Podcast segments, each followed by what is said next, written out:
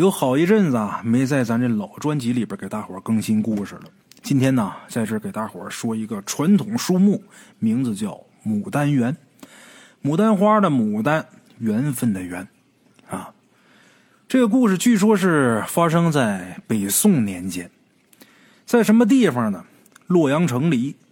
哎，北宋年间，洛阳城里住着一户姓李的有钱人家。这家主人李老爷子有一个貌美如花的女儿，名字叫微娘。这李老爷子没儿子，就这么一个姑娘。这微娘啊，从小特别特别喜欢牡丹花。哎，人呢都有一好，有喜欢烟的啊，有喜欢酒的，有喜欢动物的，有喜欢花鸟的。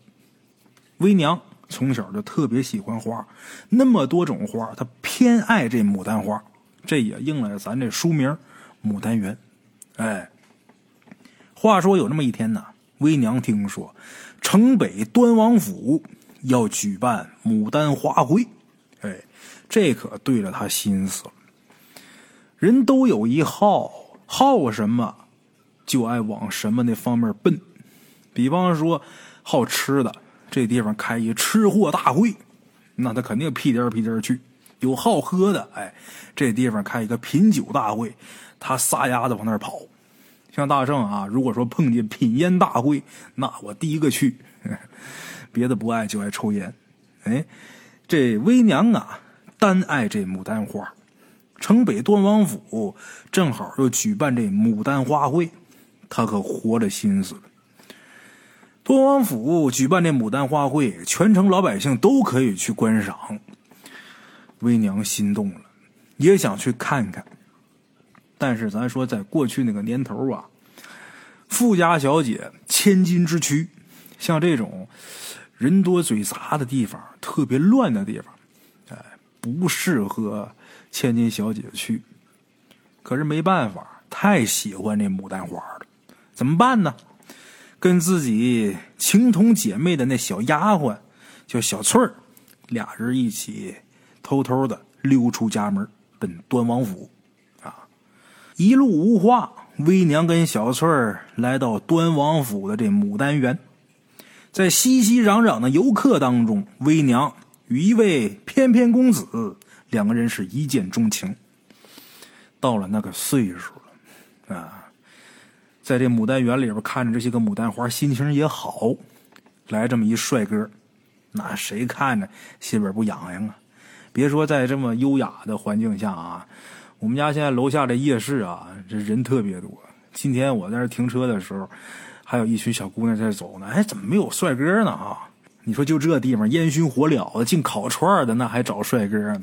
何况在那个地方，那个情形下啊，这个没什么奇怪的。跟这公子两个人对眼了，一见钟情。相中人家了怎么办呢？过去女孩都矜持，要现在啊，那估计那个就生扑了。哈哈，过去可不行。按理说，人家公子没主动上前来搭话，那就姑娘家家的就不能太主动。但是微娘呢，还算是明白人。为什么？今天我要是错过了这位美貌男子，今生今世我不一定再碰见这么如意的郎君。哎，怎么主动的呢？让自己那丫鬟小翠儿把自己的一块罗帕悄悄的赠与这位公子，而且通过小翠儿打听到，这公子名叫苏文昌。哎，苏公子，苏公子一看微娘，大家闺秀，举止文雅，而且长得特别漂亮，一看就不俗。也喜欢人这姑娘这么主动，把自己的罗帕送给苏公子。那苏公子不是傻子，明白怎么回事人家姑娘能厚着脸皮先给你送礼物，先跟你搭个，那就证明特别中意你。接下来你要做的，那就是上门提亲。咱们现在人一听，可能是那怎么送个手绢就上门提亲了？那，现在呢，可能在一起睡多少年，他都不提这事儿了啊。过去不一样，哈哈过去也没有那些个渣男啊，也没有那些个渣女，反正有那个意思啊。就比方说老一辈人呢，有那么点意思，自己这心思，最终的目的就是以结婚为主。要么现在有这么句话叫“不以结婚为目的的恋爱都是耍流氓”嘛，是不是？你看人过去，目的很单纯，就是我要拥有你，我要跟你结婚啊。三天以后，这位苏公子就来到李老爷家提亲。可咱前面说了啊，李老爷有钱人。李老爷得知苏文昌家底儿单薄，也没说直接撅人家小伙子，因为看小伙子啊，长得相貌堂堂，哎，谈吐儒雅，很好，但是家穷，跟我们家门不当户不对，所以呢，婉言拒绝了。这边婉言拒绝了苏公子。第二天，李老爷连面都没见过，就答应了端王的求亲。端王开牡丹花会的那位啊，在端王府开设牡丹花会嘛。端王爷来求亲，李老爷连面都没见过，同意了。为什么？知道啊，人家什么身份？咱是有点钱。啊！可是要是跟人家比，九牛一毛，那毛尖尖什么都不是。那么说，端王为什么会看上微娘呢？因为那天牡丹花会，端王一眼就相中微娘了。哎，几番打听，知道微娘是谁家的，所以前来提亲。啊，有话则长，无话则短，咱直接讲端王迎亲这一天。大家伙都欢天喜地的，小翠儿忙得两脚生烟。为什么？因为他也要跟着主子陪嫁过去。哎，唯独只有微娘黯然神伤，趁人不注意，悄悄的在自己怀里边揣了一把剪子。哎，这结婚热闹了一整天，等到了洞房花烛夜这关键的时刻，咱说这一段。之前微娘还一直抱有幻想，我的心上人会不会踏着七彩祥云来把我接走？一看这都入了洞房了，还没来，估计没戏了。绝望的微娘把这剪子可握紧了。就在微娘这红盖头被掀开的那一刹那，微娘猛劲儿把这剪子狠狠的。就刺进自己的胸口，嘴里边大喊：“苏公子，我们来世再见。”小翠儿一看这场景，小姐，赶紧是扶住微娘，但是太迟了，不赶趟这鲜血顺着微娘通红的嫁衣可就淌出来了。端王这时候也慌了，也乱了呀。扑上来抱住微娘，就喊：“微娘啊，微娘！”微娘这一听这声音似曾相识，把紧闭着的眼睛睁开，这一看，天哪，这不是梦吧？苏公子，他他怎么混进来的呀？小翠这会儿泣不成声的说：“小姐啊。”原来端王就是苏公子，苏公子就是端王啊！他要给你个惊喜，不让我告诉你。小姐，你性子也太烈了。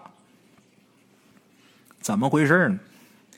原来端王苏文昌，自从打这牡丹园与微娘见了一面之后，他为了试探微娘的真心，就装穷去提亲，结果被李家一口拒绝。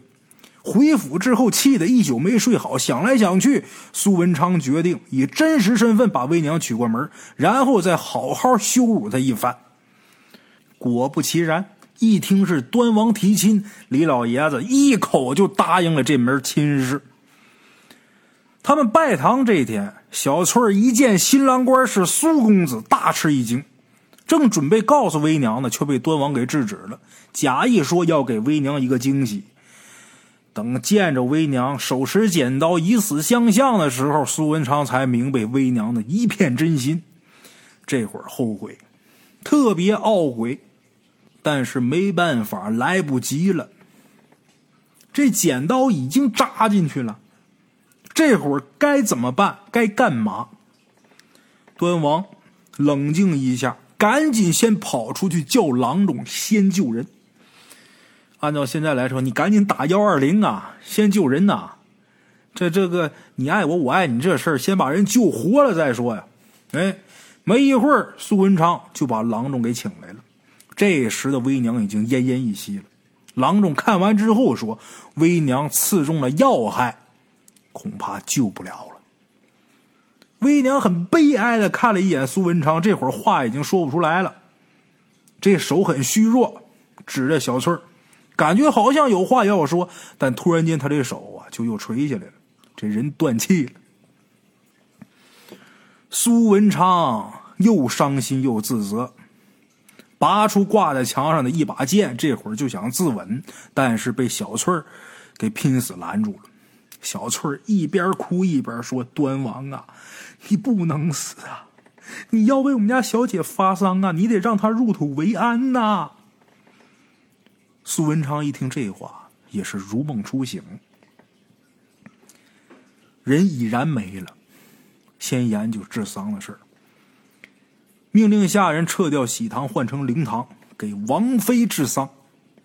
哎，闹闹腾腾过了一个多月，总算是把微娘这丧事办完了。那位说：“怎么办一个月呢？”那是啊，人家王子家的丧事能跟咱寻常老百姓一样，哈哈，听三天听五天的吗？人家跟咱这可不一样，排场大，时候长，啊。这一个多月，把这丧事办完。李老爷夫妇俩哭得死去活来，咱们搁在一边不用说。小翠呢，在这一个月当中倒是显得格外冷静。这些天来，他忙里忙外的帮着料理丧事闲下来的时候就一个人坐在灵堂里边喃喃自语。哎，话说有这么一天呢，小翠儿。看自己原来的主子微娘已经入土为安了，他突然间起身，对着苏文昌和李老爷夫妇深深的作了一个揖，鞠了一个躬，然后转头就撞上了微娘的墓碑。这女仆要随主而去，啊，大家伙一见这个，一阵惊呼：“哎呦！”都被小翠的忠心给深深震撼了。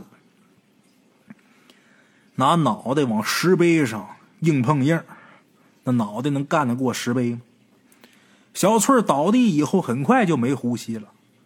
苏文昌也很感动，感动之余，命令下人厚葬小翠可下人们刚把小翠抬走，谁也没想到这姑娘啊，突然间长叹一声，这人呐又悠悠转醒，又活过来了。大伙吓一跳啊，连忙后退。这是怎么了？诈尸了？啊！诈尸，大伙都知道吧？又蹦又跳又咬，哎，见人又抓又挠的。可小翠醒了之后啊，没有这样。一见着李老爷夫妇，小翠跪下了，一边哭一边喊：“爹娘，女儿不孝，让你们担心了。”紧接着，小翠又对苏文昌说：“官人，是我。”小翠告诉大伙她是微娘。怎么回事呢？他说他死后这魂魄无依无靠，就这么一直飘荡在附近。随后，小翠发现微娘的魂魄。小翠听人说呀，这人死之后，这魂魄如果没走的话，可以借尸还魂。就这么的，小翠啊，一直惦记这事儿。今天小翠在这儿撞死，就是为了让他小姐能够借他的尸还魂，重新活过来。众位一听这话，不由得对小翠肃然起敬。对于现在的微娘啊，李老爷夫妇倒是很快就认作小翠当女儿了。嗯。微娘为了感激小翠舍身相救，把自己名字给改了，改叫什么了呢？叫翠微。哎，微娘跟小翠各取一个字，小翠在前，微娘在后，翠微。李老爷夫妇很快认这闺女，但是苏文昌却对这个死而复生的媳妇儿没有办法接受。这个不好接受。大伙儿都看过《大话西游》吧？是吧？那猪八戒和紫霞仙子被移魂大法给换魂了。你说这玩意儿，他那魂儿倒是紫霞的魂儿说话也是紫霞的声音。但是你说那样，他是一头猪，这让至尊宝很难接受啊！现在苏文昌也是这样，你说，你说他说他是微娘，可看那模样小翠儿，怎么的对他也是无法接受，最起码一时间无法接受啊！人家苏文昌不认。不认两个人就不能行夫妻之实，怎么办呢？先把翠微安排住在客房啊。这苏文昌说：“等到吉日再圆房。”实际是推，给自己一个适应的时间。哎，翠微看着苏文昌离去的背影，伤心，眼泪下来。其实哪有什么借尸还魂的事儿？这是小翠从一开始就跟微娘一样，两个人都喜欢上了苏文昌。可是啊，他的光芒一直被小姐挡着呢。在小姐面前，小姐就是二百度的大灯泡，他就是一只萤火虫啊，显不出来的。苏文昌根本就注意不着他，不光苏文昌，任何人就把他俩放一块都看不见小翠儿。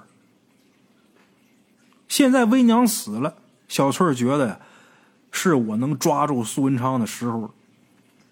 所以小翠儿处心积虑演了一出好戏。可惜就算这样，苏文昌还是不愿意多看他一眼。哎，这也难怪，俩人那模样啊相差甚远。小翠长什么样，微娘长什么样，苏文昌怎么可能看上她？另外一个，他终究是装的。虽然说他每天跟小姐生活在一起，小姐的作息、小姐的喜好啊、小姐的言谈举止，他都可以模仿。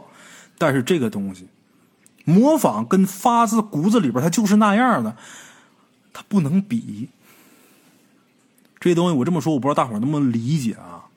就你想演，你想装，没有办法，这叫血统压制。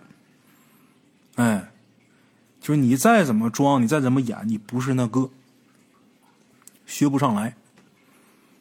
看着是一样的，但是就怎么丑怎么不对劲儿。哎，小翠长得远不如微娘，苏文昌看不上。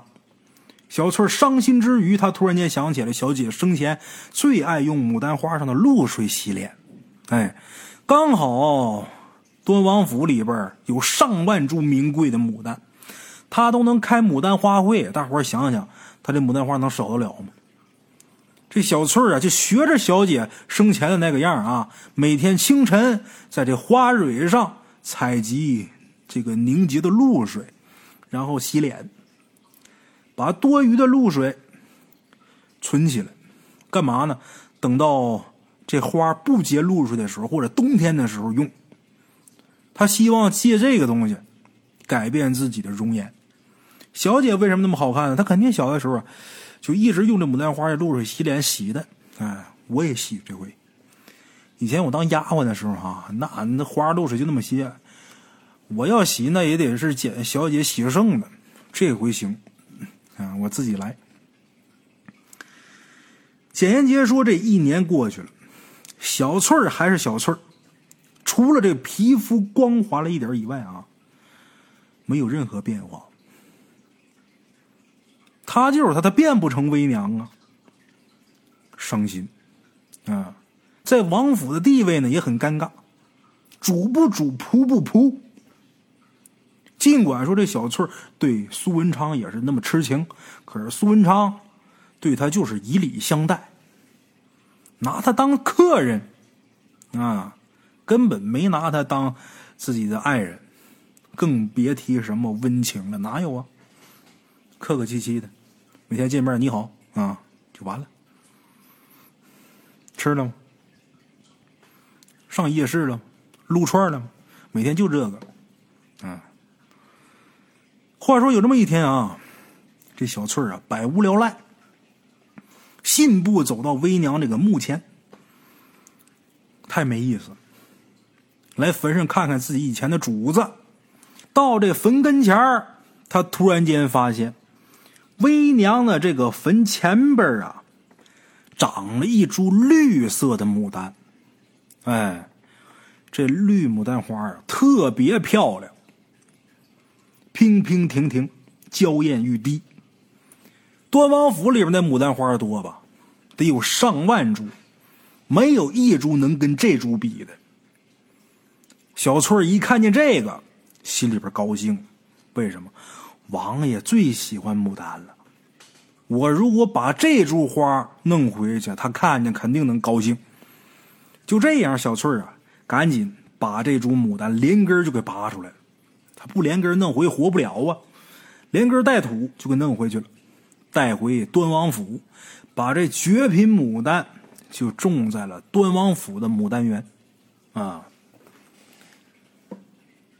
这一天过去了，等到第二天天还没亮的时候，小翠儿啊，依旧还是每天来到这个牡丹园中采这个凝结的露水。他一天也没什么事可干。就弄这露水洗脸是活啊，饭菜都是人弄。等他来到这园子里边的时候，他发现啊，满园的牡丹全都谢了，全都凋谢了，就他昨天弄回来的这一株绿牡丹，居然开了，开了十八朵新花，而且每朵花的花蕊里边。都盛满了露水，小翠心头一喜，把这些露水啊，都装进自己带来的玉碗里边。接露水那碗是玉的，哎，那位说怎么那么奢侈啊？是啊，得看他在什么地方，人家拿那玉就当石头啊，拿金子当铜石啊。把这露水装到这玉碗里边。回到房间之后，小翠儿用这碗露水洗面净身，啊，就这时候突然间有个丫鬟来报，说是端王有请。小翠儿一听啊，这心一抖了，浑身一激灵，激动坏了。他找我一年多了，他从来没找过我呀，除非见面的时候问我撸没撸串啥的，没跟我说过话呀。看来这绿牡丹呢，真能给我带来好运气。想到这儿，小翠顺手就把这玉碗呢搁在桌上，跟飞似的啊，就恨不得自己再多长两条腿啊，干嘛呀？往另一个房间跑。那房间有这个梳妆台，上面有铜镜什么的啊。把这铜镜啊，拿砂纸给打蘸亮。从两千目开始，一直打到十万目，哈哈，这下可清楚了啊！照，左照右照，擦烟子抹粉收拾停当，匆匆忙忙去见王爷。小翠赶到的时候，苏文昌正背着手站在那棵新摘的那牡丹旁边，一看见小翠来了，微微一笑。不错，你从哪儿弄来的这花？小翠想想说：“呃，奴家见王爷喜欢牡丹，偷偷栽培的，希望王爷能喜欢。”哈，好，有心人呐。最近去夜市了，撸串了。王爷，我现我现在就研究给您栽花。那地方现在不爱去了，啊，馋嘛，还还行还行。这样吧，今天晚上我请一些朋友来，请朋友来赏花，啊，到时候咱烤串你爱吃的那腰子什么咱都有，到时候你也来吧。小翠一听这话，觉得这幸福来的太突然了，啊，自己怎么走回自己房间的不知道。为什么这么高兴呢？王爷邀请他晚上出席朋友的聚会，这也就是说拿他当妻子了。小翠乐坏了，打心眼往外美，哎，这心砰砰跳，脸通红，这汗往外淌。回到屋里还这样，就觉着口干舌燥、口渴，刚好看见这桌子上有一碗水，想都没想，端起来就喝。喝下去之后，他发现这个水的味道有点怪，咸啊，倒不是说那么齁咸，有点咸，有点像眼泪。这味道大伙都应该能知道啊。小时候挨揍的时候，哭完之后那眼泪。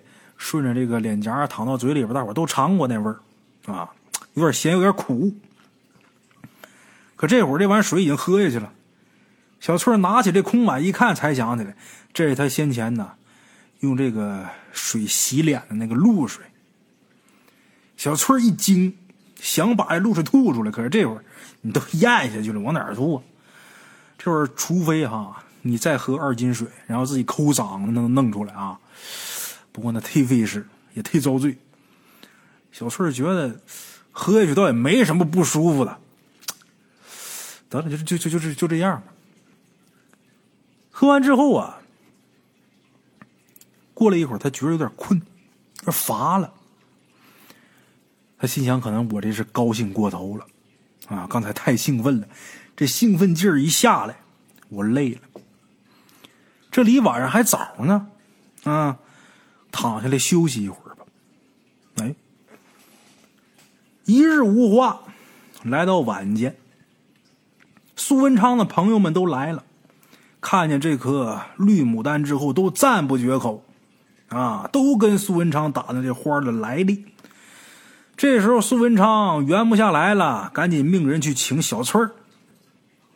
一个丫头领命去请，但是这丫头很快就慌慌张张的跑回来，告诉。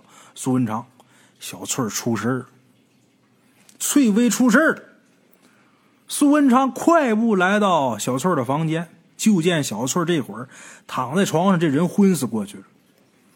不但昏死过去了，浑身肿，肿的就跟那刚出锅的馒头似的。啊，你说这锅盖掀开之后又缩回来吗？不是，就跟刚揭盖的那馒头似的。这衣服都被撑的变形了。那脸肿的跟个面盆似的，啊！大伙都被眼前这情形啊，都惊呆了。苏文昌也顾不了那么多了，伸手摸了摸小翠发烫的这身子，这一摸，小翠把眼睁开了，一把抓住苏文昌的手，很微弱的说：“刀，刀，给我一把刀，要刀。”苏文昌也不知道他要干嘛，就迟疑着把刀递给了小翠儿。就见小翠接过刀，在自己脸上狠狠的划了一下，然后用力的撕扯着那条口子。大伙都被吓坏，这是怎么了？在自己脸上开口子，然后拿手揽着口子。就看这小翠啊，就跟撕面具似的。把外边这张人皮给撕下去，露出里边白嫩的肌肤。紧接着，小翠儿害羞的回过头，轻声喊了一声：“官人。”一看小翠这新面孔，苏文昌吓得倒退三步：“怎么的呢？这是微娘，分明就是微娘。”就看这微娘红着脸说：“是奴家，我又活过来了。官人，请先出去一下，我要把这恼人的皮囊退去。”苏文昌都傻了，怎么回事啊？直愣愣盯着他。人家让他退出去，这会儿他脑子就就没脑子了，都空了。让退退吧，一步三回头往外走，走到门外等着。没过一会儿，这门吱呀一声打开了，从打里边走出一个容光焕发的微娘。苏文昌直愣愣、正呵呵的盯着，过了好半天才问。你到底是小翠还是微娘？微娘听这话，默默的看着苏文昌，两个人四目相投。苏文昌很快就知道答案了，是他，就是微娘。人这眼神可模仿不来，眼睛里那神，这很关键。一看这就是微娘。之前。俩人没结婚，第一次见面时候，俩人对眼的时候，就是这眼神，苏文昌到现在都忘不了。一对上这眼儿，苏文昌过去之后，一把搂住微娘，紧紧的抱怀里边，不愿意撒手。这就叫沉浸在无边的幸福里。啊，苏文昌的朋友这时候也都惊惊慌慌跑过来，都喊苏兄不好了。那牡丹突然之间哭死了，我们可没碰它呀，这怎么回事啊？苏文昌这时候哪有心思管那牡丹花啊？笑着冲朋友们挥手：“哎，没事你们先回吧，啊，你们先回，咱们改日改日，我今天有大事这些朋友都走了，朋友们走后，苏文昌自言自语说：“呀，好好的牡丹花。”他怎么说死就死了呢？苏文昌自己嘀咕这么一句话，微娘这时候乐了：“ 谁说我死了呀？我只不过是换了种方式，又活过来了。”苏文昌这时候就是大傻子看二傻子，满脑袋都是傻子，一脸茫然，什么意思？微娘把自己离奇的经历全都跟苏文昌说了一遍。这事儿到底是怎么回事原来当天苏文昌跟微娘结婚那天，在新房里边，微娘虽然说用剪子刺伤自己了，但是由于哈她一个千金大小姐，她手上没那么大劲儿，这剪子没伤着要害。可就在苏文昌出去叫郎中的时候，一直跟微娘亲如姐妹的小翠儿，一看左右无人，竟然狠心的给微娘夹了一剪刀。小翠儿整天端茶倒水，整天干活，她有劲呐，这一剪子就攮进去了，把微娘给送上黄泉路了。微娘死后，这冤气啊，一直是聚而不散。一年以后，这股怨气化作一株绿牡丹。恰巧这小翠儿啊，为了讨苏文昌欢心，把这个绿牡丹给带回多王府了。啊，把这牡丹带回来，就等于把微娘这口怨气，把她的魂给带回来了。后来呢，又因为小翠儿误食了她这一年来啊所流的眼泪，哎。他这怨气所化的牡丹上面凝结的那露水，实际是微娘的眼泪。这眼泪，那可有毒。哎，小翠把这个眼泪给喝下去之后，在悔恨当中死去。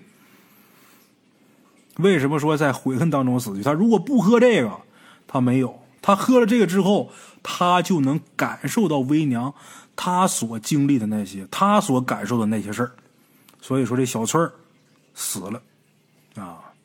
也是有毒，也是心里边难过，也是觉得自己太不应该了。